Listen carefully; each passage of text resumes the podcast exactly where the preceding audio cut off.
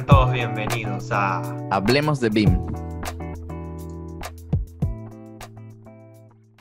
Buenos días, buenas tardes y buenas noches, dependiendo de cuándo nos estén escuchando. Sean todos bienvenidos a un nuevo episodio de Hablemos de BIM, el podcast que les habla de Building Information Modeling y cómo él es aplicado a la industria de la construcción.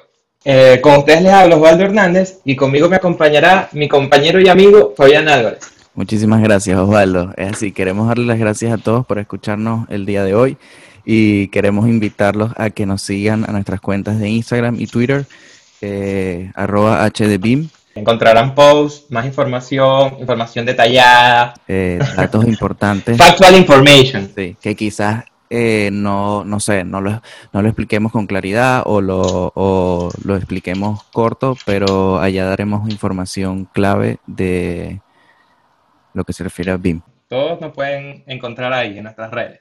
Exactamente. Ok, entonces, bueno, estamos reunidos hoy porque queremos hablar de un, de un eh, bastante, bastante interesante tema. Este tema es respecto a fútbol, algo que nos apasiona bastante. Bastante. Hoy hablaremos sobre el estadio del mejor equipo del mundo, el Real Madrid. ¿Qué opina Fabián? Me parece que el nuevo estadio es una belleza, pero el equipo es una mierda. Vamos a enfocarnos entonces en el estadio. Sí. El, estadio actual me parece que es una belleza, pero creo que la renovación que está en proceso le va a dar un, un auge gigante al estadio, en términos de no solo de ver fútbol, sino de algo turístico. Sí, sí, totalmente, totalmente. Pero vamos a describir un poco de que también para que el que no sepa lo que está pasando en el Santiago Bernabéu, hay un proyecto ah, que quiere remodelar el nuevo Santiago Bernabéu y básicamente quiere ponerle una nueva fachada este, que va a cubrir todo el estadio y un techo movible. Es importante también que el estadio constará con una de las cosas que más me gustan, el cual es un video marcador eh, de 360, muy parecido al que está en el estadio Mercedes-Benz en Atlanta, del equipo Atlanta United. Y bueno, este, esto va a permitir a los aficionados a ver eh, las repeticiones del partido y el marcador en cualquier parte en el cual ellos estén ubicados, porque será en 360. Este, el estadio también contará con, con un tour panorámico eh, dentro del estadio, este, nuevas galerías, eh, la ampliación de los servicios dentro del estadio, como tiendas, espacios de ocio. Y además también quieren renovar todos los exteriores eso es verdad, es también importante. Este, es uno de los objetivos, eh, mantener eh, y modificar el estadio, pero también los, alrededores, algo muy importante hoy en día. Exactamente, bueno, este proyecto, primero que nada, este proyecto está valorado en 525 millones de euros y estaba pautado para empezar en el 2017, pero terminó empezando en el 2019. Eh, Creo que esto se refiere a, en términos de la fase de construcción, porque eh, la empresa que creo que se llama FCC eh, empezó a trabajar en el 2019 sin interrumpir las actividades que ocurren en el estadio. Es decir, la gente podía seguir jugando y podían haber, eh, estar pasando la liga, pero ellos estaban en construcción en ese momento. ¡Wow! eso fue un plan que ellos organizaron y lo, eso lo, lo organizaron o lo propusieron junto con los arquitectos de lo que sea que se estuviese renovando, construyendo, se hiciese sin Sin parar. Sin parar. Buenísimo, buenísimo dato, ni no sabía en realidad, y es súper interesante. Pero vamos a hablar entonces de eh, L35, que es la compañía que, que hizo el diseño de, del, del Santiago Bernabéu gracias a Building Information Modeling. Entonces, bueno, empecemos hablando sobre el diseño de la fachada del estadio. Bueno, tengo entendido que el diseño es un diseño paramétrico y sobre todo con la fachada. La fachada es, eh, está basada en un diseño paramétrico que permite cambiar la perspectiva o permite eh, cambiar la manera en cómo la persona lo ve eh, dependiendo de la distancia que esté. Es decir, si estás haciendo 120 metros, ves el estadio como si fuera un balón un balón, sí. Y cuando ya estás cerca, eh, el estadio se ve como más, más pequeño, más cuadrado. Como una pared. Como una pared. Sí. y es porque todo alrededor, como que toda su capa o, piel es, es diferente forma, ninguna se parece. Ninguna se parecen y es solo posible eh, con el diseño para. Y bueno, la fachada del estadio será hecha por un revestimiento de metal conformada por muchas piezas que dan forma y, eh, que es bastante interesante, permitirán y bloquearán el paso de luz en el estadio, lo cual también eh, estará relacionado con el confort de los aficionados que irán a los juegos. Pudiésemos decir el significado o qué es un diseño paramétrico. También, un diseño paramétrico básicamente es un proceso eh, basado en el pensamiento algorítmico que permite la expresión de parámetros y reglas que en conjunto definen, codifican y aclaran la relación entre la intención del diseño y la respuesta del diseño. Es básicamente eh, un diseño que tiene una geometría tan complicada que solo es posible llevar a cabo a través de códigos de algoritmos, porque si no tardaría demasiado tiempo eh, hacerlo eh, mediante cálculos humanos o a mano. Sí, exacto. Y que queden perfectos. Entonces, eso es el vivo. Esto, la fachada del Real del Santiago Bernabéu es un vivo ejemplo de que es un diseño paramétrico. Eso es importante que lo sepan y que lo entiendan porque es algo que de ahora y más adelante, bueno, ya con este que va a ser un, un ícono en España, porque va a ser el, Estadio de Santiago Bernabéu, puede marcar una tendencia hacia más diseño de modelos paramétricos en el mundo. Exactamente. Pero bueno, si, si empezamos hablando de la empresa o la firma de arquitectura de L35, ellos básicamente son una empresa radicada o basada en España, pero también son internacionales, también tienen eh, sucursales en London, París, eh, Madrid, Barcelona eh, y en Alemania también. de hecho, cuando ellos trabajaron en este proyecto de Santiago Bernabéu, ellos trabajaron con dos oficinas, la oficina de Madrid en España y la oficina en Alemania. para la fase del diseño. Para la fase del diseño. Sí, y a partir de ahí eh, ellos se dieron cuenta de que es interesante, es, un caso bastante interesante porque, o sea, es un megaproyecto. En el cual, que a pesar, ellos empezaron con un plan, este plan cambió debido a que las herramientas que estaban usando, de alguna u otra forma, se le quedaron cortas por la cantidad de información que ellos empezaron a generar para el proceso del diseño de la fachada y eh, el workflow o la gerencia del proyecto. Pero bueno, vamos por partes y vamos a empezar hablando sobre una de las herramientas que ellos usaron, este, el cual es llamado Revit Server. Y bueno, le, voy a pedir a Fabián que me complemente un poco sobre los Revit Servers.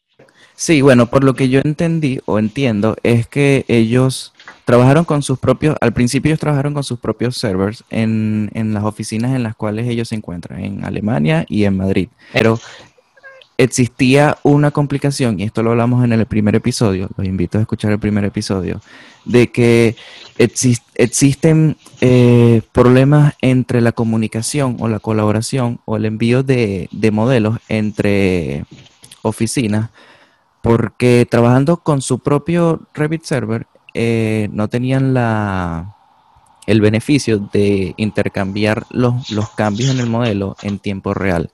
Es decir, trabajando con su propio server, ellos tenían que mandarse la información y que duraba, que podía pasar entre dos o tres días para ver la actualización que ocurría ya sea en Madrid o en Alemania.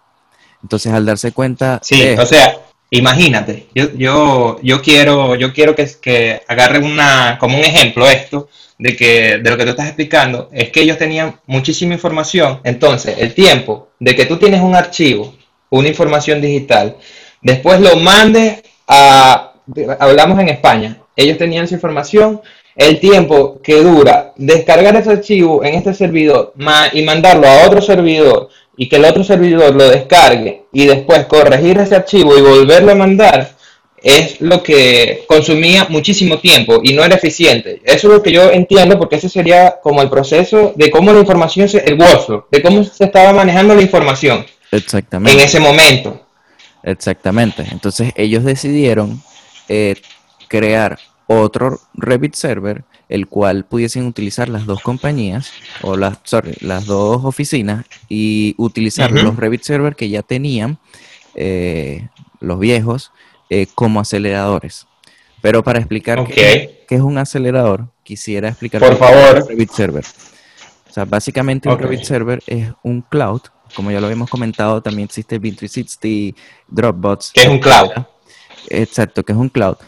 Pero en este caso, este cloud es única y exclusivamente para almacenar modelos Revit entre Revit users o gente que utiliza Revit. Entonces, ¿qué es lo que pasa? Que al utilizar el Revit Server, solo eres capaz de acceder al modelo, pero no eres capaz de acceder a PDF o acceder a otra información que otros software sí lo pudiesen hacer, como por ejemplo Bin360. Pero bueno, eso es lo que es un Revit Server. ¿Qué es el acelerador o el accelerator? El acelerador es otro Revit Server que se convierte en un... Es un vamos a llamarlo un ayudante que permite al, al server que ya estás usando obtener más información o obtener la información más rápido de ese Revit Server o ese cloud donde se almacena ese modelo.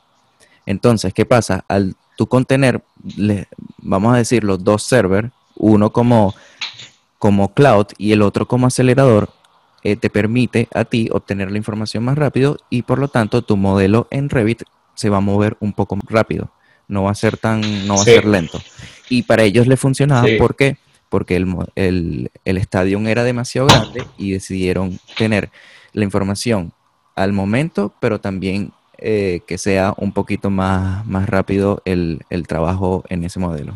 Y algo importante también, que es los errores. Porque, por ejemplo, esto lo hablamos también en el episodio anterior. Si tú guardas un, un documento, informa- eh, eh, información digital, usando Google Drive, por ejemplo, tú nada más vas a ser capaz de, ok, de revisar y chequear eh, toda la información que la gente de diferentes partes monta. Ok, en eso está finísimo.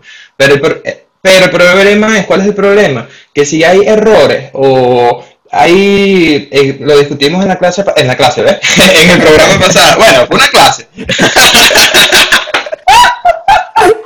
Entonces, sí, a la, a la hora de haber un error, o a la hora de organización, o a la hora de, de querer chequear, o tratar de ser más organizado, el un Google Drive no te va a servir, porque no es, no es un, un lugar especializado para guardar documentación en construcción. Esa es la diferencia, que es, es un campo que necesita, a jure necesariamente, un espacio virtual donde tú puedas acceder como un usuario. Eso es Exactamente. todo. Y que sea especializado para este tipo Y donde puedas crear grupos. Exactamente. Pero bueno, Claro, ellos, claro, ellos claro. se dieron cuenta de esto con el paso de que iba creciendo el proyecto, pero también eh, ellos, eh, esta empresa, esta compañía L35, se dio, ellos compartían la información, la documentación a través de un software llamado Trimble Connect. Trimble Connect es simplemente un software para administrar documentos, pero como, así como le pasó con el Revit Server, también se dieron cuenta que necesitaban otro software donde pudiesen administrar documentos, pero también pudiesen, eh, eh, pudiesen compartir la información o compartir cuando hay un problema o cuando hay un... Cuando, cuando ocurría un problema con el modelo o cuando ocurría un problema con la documentación. Es decir, lo que estábamos hablando quizás en el episodio 1 o 2, no recuerdo muy bien, el tema de la colaboración, que les ayudará a colaborar mejor y a reducir esos problemas que pudiesen existir en el diseño. Entonces cambiaron de Sí, Trimble sí. Connect a utilizar eh, BIM Collab.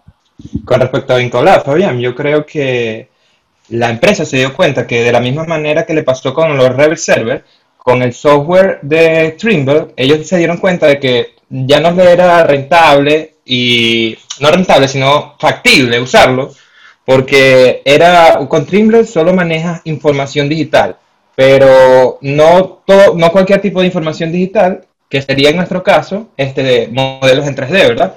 Entonces, ellos tuvieron que pasar a usar este software Trimble a usar un software que se llama eh, BinColab.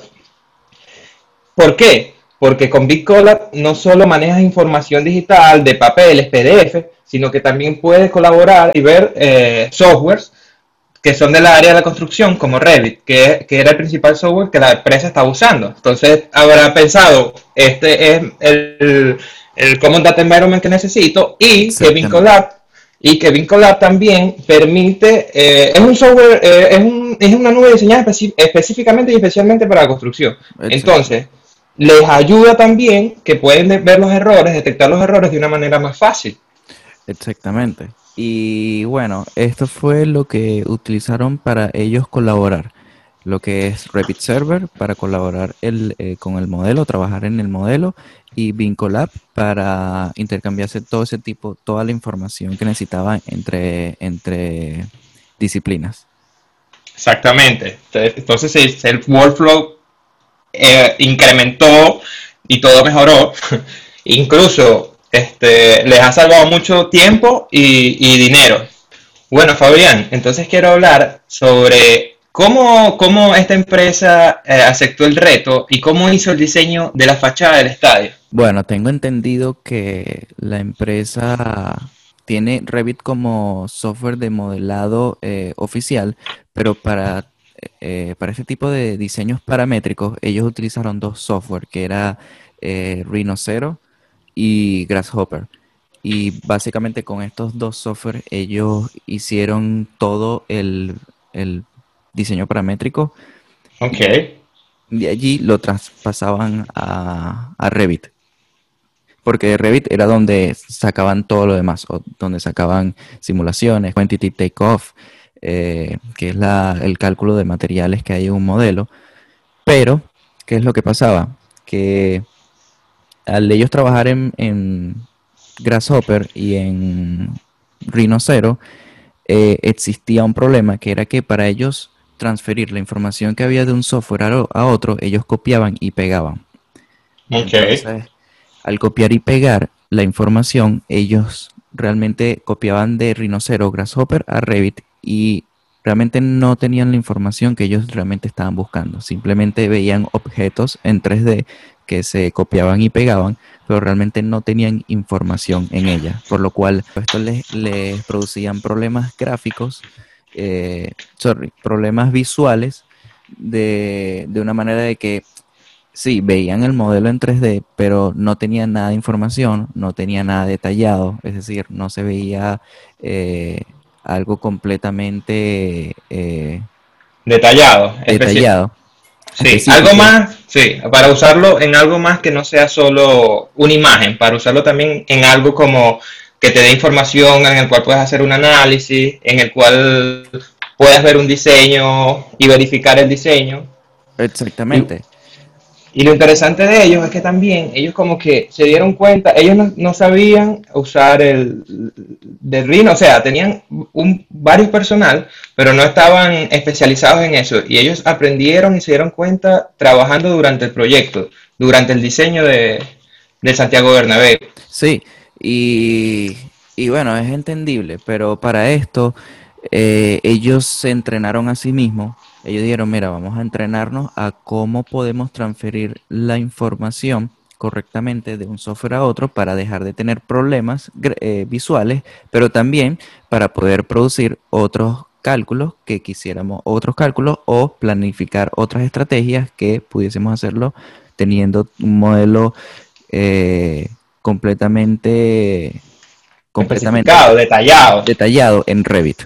Entonces, Sí, ellos se entrenaron perfectamente en cómo utilizar Rhinocero y Grasshopper y cómo exportar de estos softwares a, a Revit.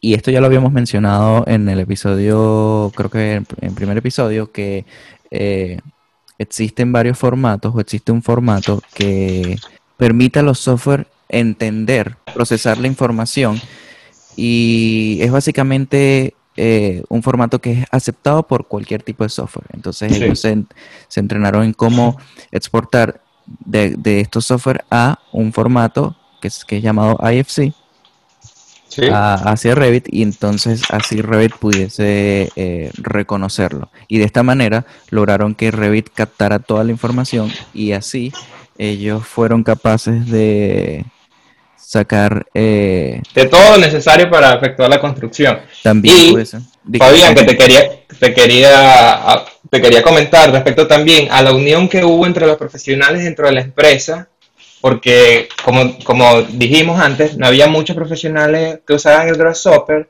o Rhino, tampoco, porque hay también un problema que dijimos de falta de profesionales, entonces como que todo, ellos, la compañía no tenía suficiente gente que trabajara en Rhino o en Grasshopper y en Revit, entonces este, muchos BIM Specialists, BIM Seniors, este, Project Manager trabajaron juntos en el proyecto, en el diseño del proyecto. ellos, ellos decidieron tomar la decisión de mezclar a, los especialistas en BIM y los especialistas en, o los expertos en, proyectos de esta magnitud para que trabajaran en conjunto o en colaboración 100% y, de así, y así llevar a cabo este tipo de, diseño aplicando eh, esta metodología y la tecnología.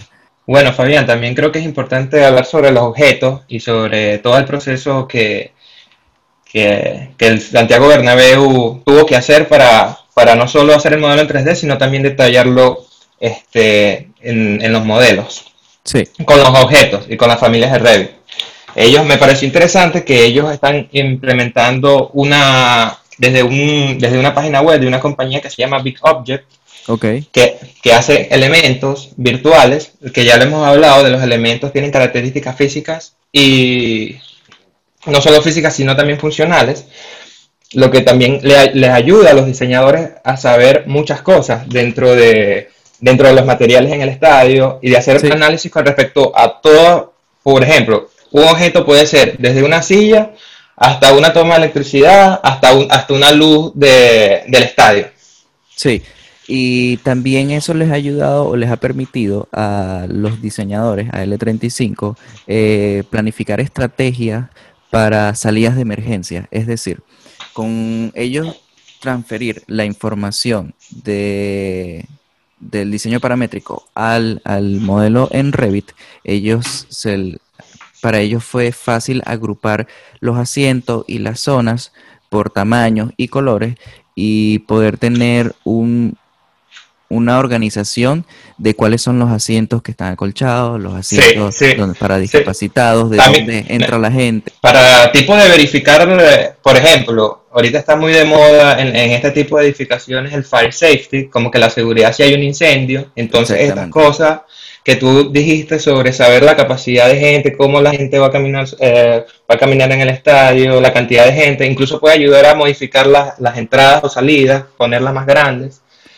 Es decir, que más allá de ellos generar un diseño eh, artístico, un diseño geométrico bastante complejo o, simplemente un modelo 3D, ellos también se encargaron de generar estrategias y, diseñar un modelo o diseñar una edificación que se comporta o nos haga sentir eh, cómodos y nos, y nos genere una tranquilidad de que si algo pueda suceder, eh, todas las personas se puedan, puedan salir por las emergencias sin, sin, sí, sí. Poner en riesgo tantas vidas. Porque al final de eso se trata la ingeniería, de crear cosas o de construir cosas que sean cómodas, pero también nos genere... Eh, y seguridad, yo creo que con, que con sabiendo esto, bueno, seguridad para la gente, para la gente que quiera construir el estadio, que es en su momento las gobernaciones, o para las mismas personas que, que quieran ir para un juego saben y tienen la certeza de que, de que es así, que nada va a fallar y que todo va a salir perfectamente. Pero, Fabián, este, eso es uno de los puntos, la seguridad y la parte esa del modelo de las personas. Sí. Pero también está la parte de electricidad. También se puede modelar, como te dije, la, la cantidad de luz necesaria para el, el estadio completo, cuánta luz, cuánta energía va a necesitar el estadio para funcionar, que es algo muy importante hoy en día también, para los diseñadores saber para reducir la cantidad de energía que, que consume un edificio. Es así. El, al final, el mayor objetivo o el objetivo, el objetivo final de BIM es tener la información necesaria para crear mejores sistemas y hagamos una mejor utilización de la energía y, o hagamos una mejor, eh, un mejor consumo de todos los recursos que tenemos, como la energía, como el agua, etcétera. Sí, sí, es verdad, porque el, eso no para, los challenges no paran y es por eso también que Building Information Modeling está dando una mano a los diseñadores y a la gente que de verdad quiere hacer un cambio en la, en la área de construcción. Sí, sobre todo para proyectos de esta magnitud, ya que por supuesto, estos proyectos, este eh, estadio un icono también va, más, más, más que algo artístico también va a dar eh, áreas de confort para las personas para que se, se recreen, áreas de juego, van a expandir el, el museo donde tienen las 13 Champions. Eh, Casi nada. no estoy muy seguro, pero creo que van a hacer, eh, van a, mejorar las áreas de turismo para que las personas puedan tener, pasar 24 horas en, ese estadio sin necesariamente ir para, para ir a ver un, juego de fútbol. De hecho, ya existen... Eh, sí, es famoso, es famoso, famoso lo hace. Pero creo que esa es la idea. La idea es que ese tour se convierta. Todo el mundo lo hace menos nosotros. Sí, la verdad. No, incluso adentro, adentro y afuera, porque afuera también lo discutimos al principio, que ellos también quieren hacer un espacio urbano para que la gente vaya no solo adentro del estadio, sino que también cumpla con también, este, porque no es solo construir algo por construirlo para que se vea bien y ya, sino que también alrededor de, de ese edificio van a haber muchas otras cosas que a lo mejor el estadio puede ser bien, pero se vea feo en ese lugar. No sé si me explico. Exactamente, que le diese una belleza a todo el área de, del estadio. Entonces podemos decir que Santiago Bernabéu va a ser un estadio que fue, bueno, es un estadio que va a ser diseñado o fue diseñado, bueno, está siendo diseñado para ser lo más eficientemente posible, rápido posible, para garantizar la colaboración de todos los equipos, de todo el personal, y también no solamente organizar el organizar como que la estructura del proyecto, sino también cómo poder este, que esa estructura del proyecto puede sacar el máximo provecho, como las cosas que dijimos con los servers, con los software, este, que todas las personas trabajen en, en conjunto, este, aprendiendo durante el desarrollo, que eso también es algo que hace falta.